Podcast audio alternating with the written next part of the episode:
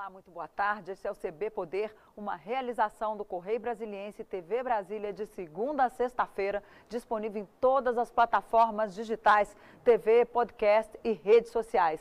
Eu sou Denise Rotenburg e você pode participar por meio de nossas lives no Facebook, Twitter ou YouTube. Hoje a gente recebe aqui o governador de São Paulo, João Dória, do PSDB.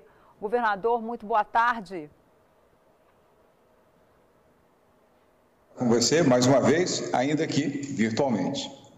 Governador, o país chegou à trágica marca de 100 mil mortes por Covid-19 no último final de semana. São Paulo, 25 mil. A gente viu nesse período aí também um jogo de empurra entre o governo federal, dizendo que a culpa era dos governadores que fizeram o isolamento social, que as pessoas morreram em casa. O presidente nunca apostou no distanciamento social. Quem errou para o Brasil chegar nessa conta tão dramática? Bem, eh, Denise, primeiro uma pandemia mundial, não é uma pandemia brasileira. 216 países do mundo sofrem com a pandemia. O país mais desenvolvido do mundo, a mais forte economia do planeta, é que tem o maior número de infectados e de mortes. Portanto, não é uma questão nem de pobreza, nem de riqueza, nem de geografia. 216 países do mundo estão sofrendo com o coronavírus. Uh, e, infelizmente, uh, milhões de pessoas perderam a sua vida e milhões de pessoas também foram infectadas. Aqui no Brasil, mais de 3 milhões de pessoas infectadas, mais de 101 mil perderam a vida. Uh, não é culpa nem de governadores, nem culpa de ninguém individualmente. Mas é bom ressaltar: os governadores, os 27 governadores, Denise, cumpriram bem e vem cumprindo, aliás, bem o seu papel nas quarentenas que uh, determinaram nos seus respectivos estados. Todos os estados do país estão em quarentena, com nomenclaturas diversas, como as faixas do Plano São Paulo aqui no nosso estado, mas todos os governadores cumprindo muito bem o seu dever de proteger vidas. Já em relação ao presidente Jair Bolsonaro, nem você nem eu podemos falar o mesmo. Portanto, injusta, inadequada, imprópria a colocação do relatório apresentado pelo governo federal, sob a liderança do presidente Jair Bolsonaro provavelmente do, seu gabinete do ódio, de desejar debitar aos governadores as mortes e os, os infectados com o coronavírus é o tipo da colocação inadequada é, e muito imprópria. Os governadores ajudaram a preservar vidas. Aliás, os números da ciência, Denise, indicam que se não fossem os governadores com as quarentenas nos seus estados, hoje nós não teríamos 101 mil mortes, nós teríamos 501 mil mortes no Brasil. Uh, o presidente Bolsonaro sempre foi um negativista, começou enfatizando quatro meses atrás que era uma gripezinha, um resfriadozinho, uh, que isso não era razão para fazer nenhum tipo de isolamento, não prejudicar a economia. Você se lembra bem, ele reafirmou isso várias vezes e continua sendo um negativista. Não usa máscara quando sai às ruas, não obedece o distanciamento social, não apoia o isolamento social, demitiu dois ministros do seu governo porque tinham a postura correta de defender o isolamento social e defender a obediência à medicina. Uh, colocou um ministro interino que tem sido correto, diga-se de passagem, e já está sofrendo. Uh, ontem, por exemplo, já vi numa manifestação do presidente Bolsonaro uma crítica ao ministro interino, o general Eduardo Pazuello, porque ele defendeu o distanciamento social, aliás, corretamente, e já sofreu uma crítica do presidente Bolsonaro, porque fez a defesa do que é correto defender. Portanto, neste cenário, Denise, quem ajudou a defender vidas e proteger vidas foram os governadores, e não foi o presidente Jair Bolsonaro. Eu me lembro que lá no início teve uma reunião dos governadores com o presidente, onde os senhores chegaram a ter um entreveiro, ou seja, é, passou aquela fase então Bolsodória e agora é tocar para frente, distante do governo do presidente Jair Bolsonaro, então, politicamente Denise, falando. faz tempo faz tempo, não foi só uh, daquela reunião. Aquela reunião ocorreu numa circunstância onde, uh, no dia anterior, o presidente Jair Bolsonaro fez aquela desastrada reunião com seus ministros, que veio a público, a opinião pública brasileira sob a forma, a conduta, o linguajar de uma reunião ministerial. É triste memória lembrar que as reuniões ministeriais lideradas pelo presidente Jair Bolsonaro são feitas daquela forma, com aquela linguagem, naquele estilo e com aquele descompromisso, não só com a verdade, como com eficiência administrativa. Ainda mais numa linguagem onde palavrões uh, campeiam a cada frase três palavrões. Eu, sinceramente, eu não fui educado assim e quero ficar distante desse tipo de comportamento também. Aqui as reuniões do Secretariado do Governo de São Paulo são objetivas, tem hora para começar, hora para acabar, uh, são reuniões concretas e as pautas são bem definidas e participativas. Não tem palavrão, não tem acusação, uh, não tem colocações como aquela triste reunião. E no dia seguinte, o presidente Jair Bolsonaro foi fazer a reunião com uh, os governadores e eu cobrei dele, aliás, com outros governadores também naquele momento, que tipo de conduta era aquela, que tipo de ofensa ele dirigia a mim, como dirigiu ao governador do Rio de Janeiro, ao governador da Bahia, ao governador do Ceará, ao governador de Pernambuco. Não é um comportamento adequado para um presidente da República. Aliás, não é um comportamento adequado, Denise, para ninguém, muito menos para um presidente da República. Mas muito antes daquilo, já no seu terceiro mês de governo, o presidente Bolsonaro demonstrou que não era um democrata, que não era um defensor de uma economia liberal para valer, que não era um defensor uh, da Lava Jato, que não era um apoiador daquelas iniciativas que ele dizia ao longo da sua campanha que faria uma defesa intransigente de privatização, de desestatização, eh, de forma acelerada, evidentemente correta, mas eh, de forma célere. Eh, a defesa da democracia foi jogada no lixo. O presidente, já no terceiro mês de governo, já atacava o Supremo, portanto, o Judiciário, já atacava o Legislativo, já atacava governadores, já utilizava, já tinha montado e colocado em operação o gabinete do ódio com as fake news ou seja, não era o presidente da campanha presidencial contra Fernando Haddad, era o capitão Jair Bolsonaro assumindo o poder do Brasil e desejando até ter um nível de empoderamento que a Constituição não lhe oferece. Mas e nem ele... os votos que recebeu foram para um, alguém com vocação para um comportamento ditatorial. Felizmente, este comportamento, nesses últimos dois meses, arrefeceu, ainda bem, para o bem do Brasil e do povo brasileiro. O senhor acha que agora há condições de ter um diálogo maior e que isso não pode resvalar aí, não toma lá da cá na política, que é tão criticado? Aliás, boa lembrança, Denise. O presidente Jair Bolsonaro, na campanha, criticou muito, toma lá da cá, eh, de outros eh, governos, de outros presidentes da República. E foi exatamente a prática que ele adotou mais recentemente com o chamado Centrão no Congresso Nacional. Foi o toma lá da cá, foi fazer o leilão para ter proteção, proteger o seu mandato e proteger as suas decisões. Lamentável. No toma lá da cá, com os governadores, não haverá diálogo nesse sentido. Diálogo pelo Brasil, sim. Diálogo pelos brasileiros, sim. Diálogo para proteger os mais pobres, os mais humildes, sim. Diálogo para amparar e proteger a democracia, sim. Para outros ser... tipos de diálogo, não. Esse diálogo vai ser muito importante agora, especialmente para outra tragédia, que é inclusive decorrente da pandemia, que é a questão econômica. O Congresso começa a discutir uma reforma tributária, onde se fala na simplificação de impostos, mas pela proposta aí que o ministro Paulo Guedes apresentou, vem o CBS, né, a contribuição sobre bens e serviços federal, que não deixa muito espaço para incluir o ICMS e o ISS dentro dessa proposta. Como é que vai ser o, o diálogo e a negociação para essa reforma tributária, incluindo estados e municípios? Ah, Denise, não é exatamente uma reforma tributária, é um aumento de imposto. É isso que está sendo debatido. Eu quero ressaltar aqui que eu tenho uma relação muito respeitosa, muito cordial com o ministro Paulo Guedes. Gosto dele, tenho uma relação bastante republicana, até porque ela não nasceu na política e muito menos nesse governo. 35 anos de amizade, eu respeito bastante o ministro. Mas isso uh, não me alija do direito de não apoiar qualquer iniciativa que represente criar novos impostos ou aumentar impostos. O presidente Jair Bolsonaro prometeu durante a sua campanha que não faria isso. Uh, e eu também, durante a minha campanha, prometi e tenho cumprido. Nós não vamos criar novos impostos em São Paulo.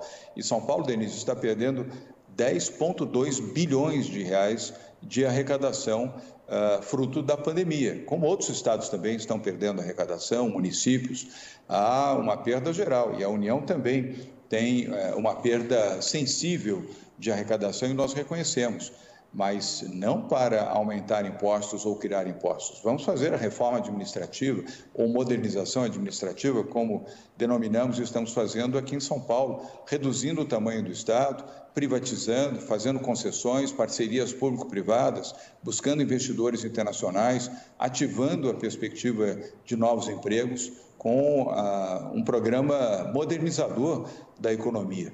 O governo federal tem um bom ministro de infraestrutura, o Tarcísio Gomes de Freitas, tem um programa robusto de desestatização. Vamos incentivar esse programa, ah, porque o presidente Jair Bolsonaro não se reúne com o ministro Paulo Guedes e o ministro Tarcísio para impulsionar este programa de desestatização, que está sendo bem elaborado, repito, sob a liderança do ministro Tarcísio. Nós apoiamos essa iniciativa.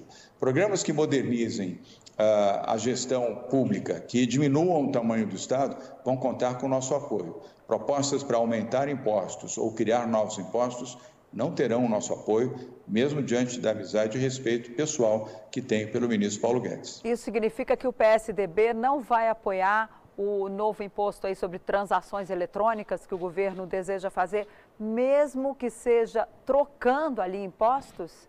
ele substituindo esse novo imposto por outros que já existem, ou seja, é, substituindo impostos? Vamos analisar. Uh, nós não podemos negativar aquilo que não conhecemos em detalhe. Temos que conhecer de forma detalhada. Temos uma boa bancada no Congresso Nacional, tanto na Câmara quanto no Senado, uma boa liderança, e a análise será feita. Uh, se não implicar em, em aumento de imposto e aumento de carga tributária, a análise será feita de maneira criteriosa e, eu diria, com um viés positivo. Se for apenas para enganar o setor privado, enganar o cidadão, para impor uma carga tributária maior, tanto ao setor de serviços, ou ao comércio, ou à indústria, ou a qualquer segmento econômico, que por sua vez repassa ao consumidor, a posição do PSDB não será favorável. Será favorável, sim, volto a dizer, uh, Denise, a uma reforma administrativa. Se o governo federal uh, colocar uma reforma administrativa séria, uh, que enxugue a máquina pública, que coloque uma máquina pública menor, que desestatize de forma ainda mais ampla do que as propostas que já estão com o ministro Tarcísio, por exemplo, os Correios. Por que manter Correios uh, estatal? No mundo civilizado, o Correio ah, pode ser absolutamente colocado em mãos privadas. Não há nenhum problema de segurança nacional para que uh, os Correios sejam privatizados. É um exemplo uh, concreto que eu estou dando. Competição para melhorar a qualidade do serviço, diminuir o seu custo e tirar um peso estatal que hoje existe. Eu não estou aqui classificando mal os Correios, nem desejando mal aos seus funcionários ou à sua direção. Apenas digo que não é necessário, no mundo moderno, no mundo liberal, que Correio seja uma propriedade estatal uh, e uma conduta feita pelo Estado e um monopólio do Estado.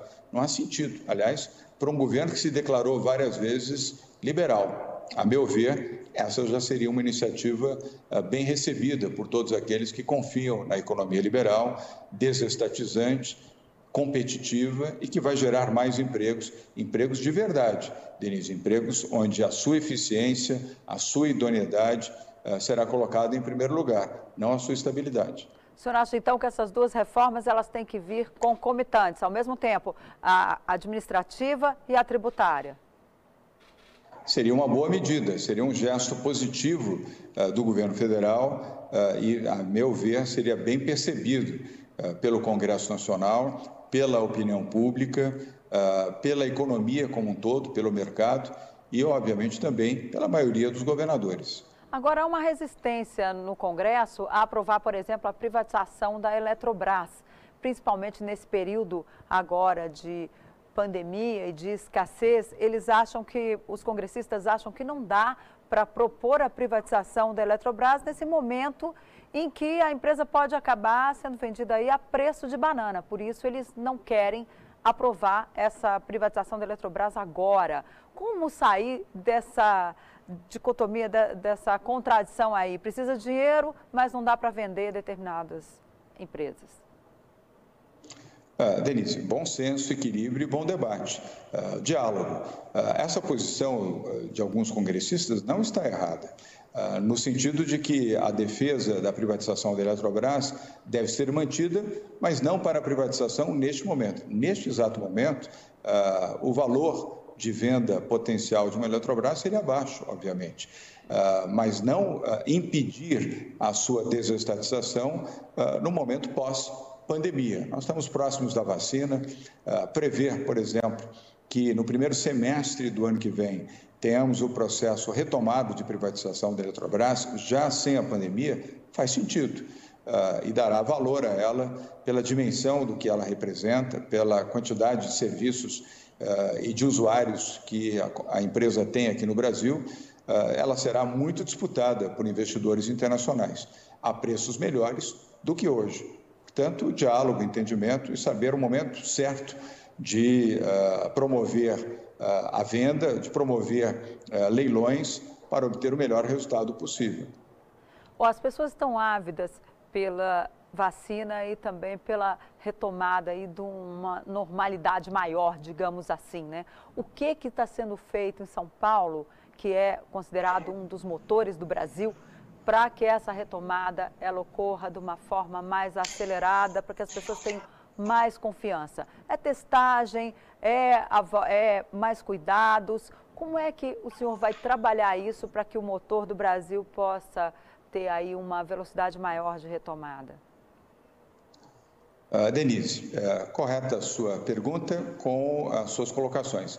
É um conjunto de valores e um conjunto de iniciativas. Vamos por etapas. Primeiro, nesse momento, enfrentamento ao coronavírus, manter as quarentenas, renovar as quarentenas, como temos feito aqui em São Paulo e outros governadores têm feito também e muito bem nos seus respectivos estados. Aqui o Plano São Paulo, que foi é, implementado na chamada quarentena inteligente, estabelece fases, são cinco fases, vermelha, laranja, amarela, verde e azul, uh, gradualizando, portanto, o processo de abertura de forma segura, uh, equilibrada e valorizando principalmente a vida, mas não deixando de ter olhar em relação à economia e à empregabilidade. Está funcionando bem, São Paulo está no platô, uh, temos tido bons resultados aqui, a capital de São Paulo, por exemplo, já estamos na sexta semana com queda uh, do número de óbitos. No estado ainda temos um número elevado, mas estável, não estamos tendo uh, aumento no número de óbitos. Você considera sempre a semana, a chamada semana epidemiológica. Você não analisa dia a dia, você analisa sempre uma semana completa. Mas para isso precisamos manter o uso de máscara obrigatório. Aqui em São Paulo é lei. Quem não usar máscara pode receber uma multa de 500 reais o estabelecimento comercial que aceitar ou mantiver um funcionário trabalhando sem máscara pode ser multado em 5 mil reais e 97% da população tem usado máscara aqui em São Paulo, tem obedecido e tem se protegido também, independentemente uh, do temor da multa, mais do que isso, a, a, o amor pela vida. E também o distanciamento social, um metro e meio uh, em relação a outra ou outras pessoas, sempre que sair de casa, só sair de casa, obviamente, se você tiver necessidade, senão faça o trabalho remoto, ou se você okay. tem comorbidade, ou é uma pessoa portadora de deficiência, deve uh, prioritariamente ficar em casa, porque são as pessoas okay. em maior grupo de risco. Ok, assim governador. Pessoas com 60 anos. Ok, governador, nós vamos Mas... para um rápido intervalo. Voltamos em um minutinho com mais CB Poder, que hoje entrevista o governador de São Paulo, João Dória. Não sai daí porque ainda tem muito assunto para a gente tratar aqui hoje.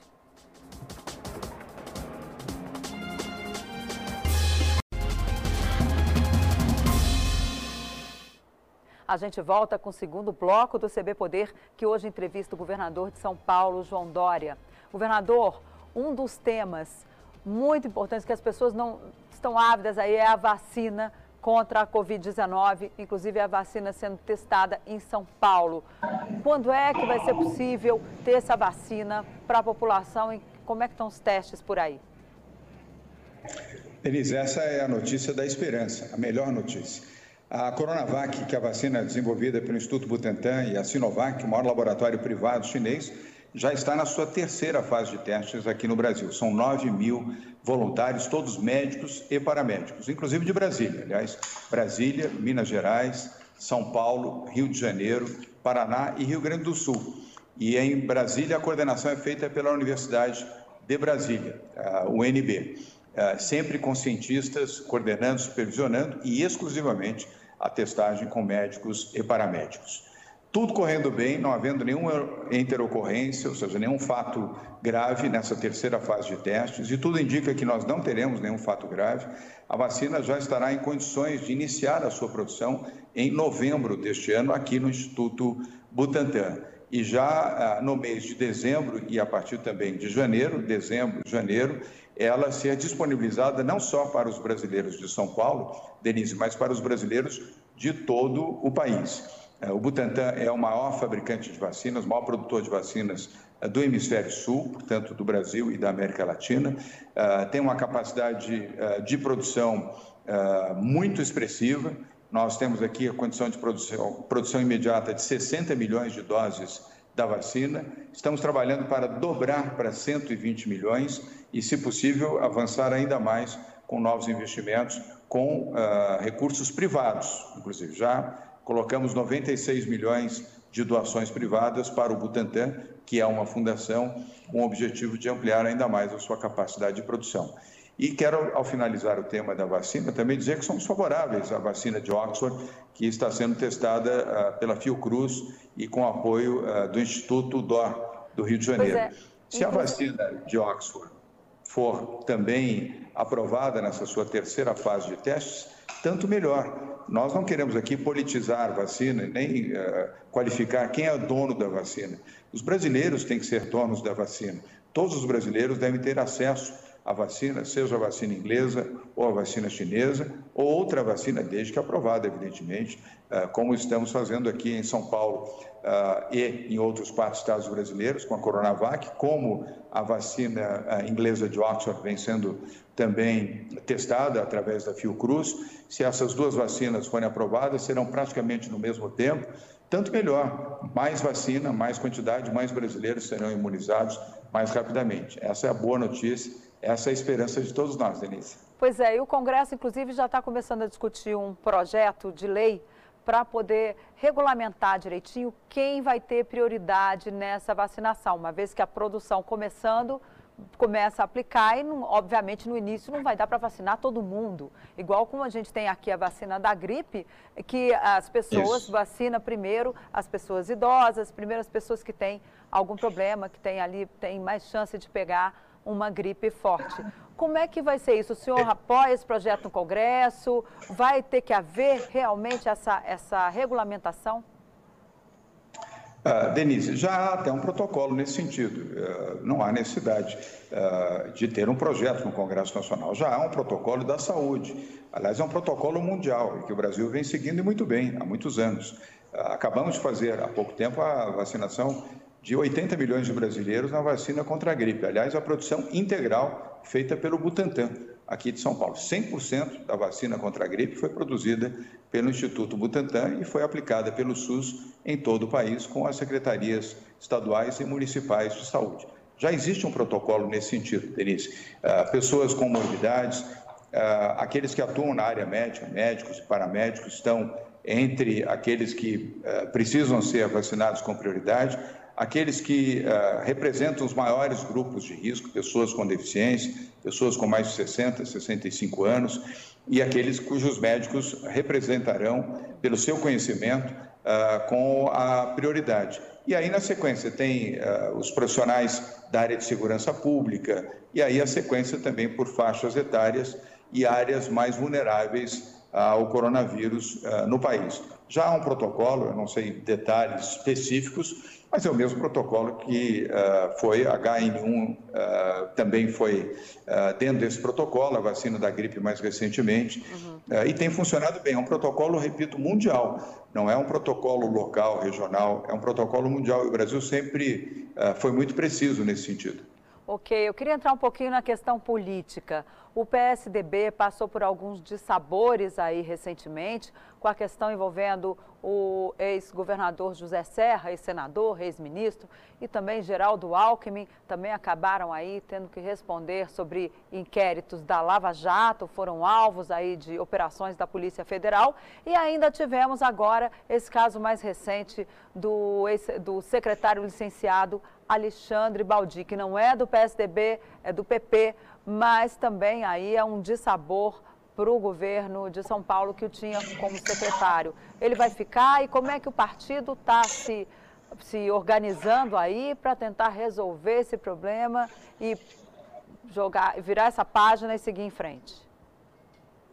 Ah, Denise, primeiro não há nenhum sabor. Toda investigação ah, deve ah, correr, deve avançar e deve chegar ao seu resultado. O PSDB nunca objetou, nunca intimidou e nunca contestou investigações. As investigações devem prosseguir. Eu, pessoalmente, tenho confiança Uh, no ex-governador Geraldo Alckmin, no senador e ex-governador do Estado de São Paulo, José Serra, assim como uh, no secretário Alexandre Baldi, que está uh, em licença nesse momento. Ele não pertence ao PSDB, mas pertence ao nosso governo. Vale mencionar também que não há nenhuma investigação em curso vinculada ao secretário Alexandre Baldi com o governo do Estado de São Paulo. Mas toda a investigação, ela deverá ser concluída e, a meu ver, espero, desejo, que positivamente, tanto para o ex-governador Geraldo Alckmin, como para o senador José Serra, assim como para o secretário licenciado Alexandre Baldi. O PSDB não se posiciona contra a investigação, apoia a investigação, sempre feita com critério uh, e feita com justiça. Agora, isso não é um desgaste, um momento que, uma vez que a gente vive esse ano, teremos aí eleições municipais, o PSDB governa a cidade de São Paulo, que é a maior cidade do país. Como é que isso vai ser trabalhado aí na campanha municipal? Falando a verdade e expondo a verdade, não escondendo. Ah, é assim que nós faremos, como já fizemos outras vezes. Já tivemos situações anteriores, você bem sabe. Ah, o PSDB, a meu ver, fará um bom papel, terá um bom desempenho nas eleições municipais. Aqui no estado de São Paulo eu posso assegurar isso, mas também percebo que em vários outros estados brasileiros teremos também um desempenho muito bom e um crescimento uh, na ocupação uh, do executivo e do legislativo municipal. Uh, vamos usar aqui emblematicamente a capital de São Paulo, que é a maior cidade do país, maior cidade da América Latina, sétima maior cidade do mundo, onde tudo indica que Bruno Covas caminhará para uma reeleição. Não estou aqui antecipando uh, ao resultado da eleição, nem perdendo a humildade, mas o Bruno Covas tem feito uma gestão uh, muito criteriosa, muito cuidadosa, muito vinculada à vida da cidade, às suas necessidades, sobretudo aos mais humildes, aos mais pobres. Uh, construiu uma bagagem de apoio eleitoral bastante grande, em função das obras e das suas iniciativas, como sucessor eh, como meu sucessor à frente da prefeitura e tem plenas condições de eh, conquistar a, reeleição aqui em São Paulo, como vários outros em outras cidades brasileiras também, e o legislativo, as câmaras municipais. Eu estou confiante que o PSDB ampliará a sua posição nas eleições que se aproximam agora em novembro, Denise. Isso já vai ser aí um ensaio para 2022, quando o senhor é inclusive citado aí como um dos nomes possíveis para o PSDB lançar lá na frente? Como é que o senhor vê? O senhor vai ser mesmo candidato? O senhor ainda não decidiu? Porque o senhor tem aí também a possibilidade de ser candidato à reeleição, que como todo governador, isso é considerado, inclusive, um caminho natural, né? Uh, Denise, eu estranharia muito se você não fizesse essa pergunta no nosso encontro de hoje. Uh, pediria até para fazer um exame para tirar sua temperatura para ver se você estava doente. Uh, naturalmente, com uma boa jornalista que você é, essa pergunta uh, estaria incluída. Eu não tenho hesitação. Primeiro, dizer a você que eu sou contra a reeleição. Pessoalmente, sempre declarei minha posição contra a reeleição. Já fiz isso quando disputei a Prefeitura de São Paulo, antes de conquistar depois de conquistado, disse que não seria em nenhuma hipótese candidato à reeleição. Também na, na campanha para o governo do Estado de São Paulo, repeti a, a mesma afirmativa, até porque esta é minha convicção. Portanto, não serei candidato à reeleição aqui no Estado de São Paulo em nenhuma hipótese. Estou reafirmando com toda a convicção isso a você. É um sentimento meu, sou contra a reeleição, aliás, defendo futuramente numa reforma política a não reeleição mandato de cinco anos sem direito à reeleição. Mas isso é um tema uh, para uma discussão oportuna. E também 2022 está muito longe. Nós temos que tratar agora de uh, vencer o coronavírus, proteger as pessoas, uh, preservar vidas neste momento é a prioridade de todos os governadores, creio também uh, de todos os prefeitos, prioritariamente. Na sequência, a recuperação econômica. Temos as eleições agora municipais em novembro deste ano e até 2022 Denise, a eternidade. Muito tempo ainda pela frente. Pois é, mas os partidos, os políticos sempre fazem essas apostas para o futuro e esses cenários, assim como os jornalistas. Muita gente já diz que o presidente Jair Bolsonaro estará num segundo turno. Hoje, né? A preços de hoje, pelo quadro de hoje. O senhor acha que se ele estiver lá, o senhor apoia e o PSDB não tiver? Enfim, já existe essa perspectiva aí, se o, se o centro não conseguir romper essa polarização entre PT e hoje Bolsonaro? Ah, Denise, primeiro, não é uma decisão isolada, não é uma decisão minha como governador de São Paulo, é uma decisão do partido. Sequer foi discutido pelo PSDB e pela sua direção nacional, sob comando firme, tranquilo ah, e bastante consistente ah, do ex-deputado e ex-ministro Bruno Araújo. Haverá um momento para uma discussão desse tipo. Mas neste eh, momento, eh, não é um ato responsável de nenhum governador, de qualquer partido, de nenhum prefeito discutir eleições presidenciais em 2022. Talvez para o presidente Bolsonaro, um pouco mais afoito, ele tenha o desejo de antecipar o processo eleitoral, o que também, eh, se o fizer, será um erro. Ele tem que governar, acima de tudo, fazer o que não fez, liderar o Brasil contra o coronavírus, foi omisso, foi distante, foi uh, negativista, deu um mau exemplo ao Brasil, aos brasileiros e ao mundo. Aliás, a imagem do Brasil internacionalmente, você sabe, como boa jornalista, é a pior possível. O Brasil nunca teve uma imagem tão ruim uh, no mundo como está tendo agora, seja no plano da saúde, seja no plano ambiental, no plano político, okay. no plano da democracia e no plano econômico. Então, okay. não é hora de discutir a eleição presidencial. Ok, muito obrigada, governador. Infelizmente, nosso tempo acabou. Muito obrigada pela sua participação aqui. E o CB Poder fica por aqui. Obrigada pela companhia até a próxima. Tchau.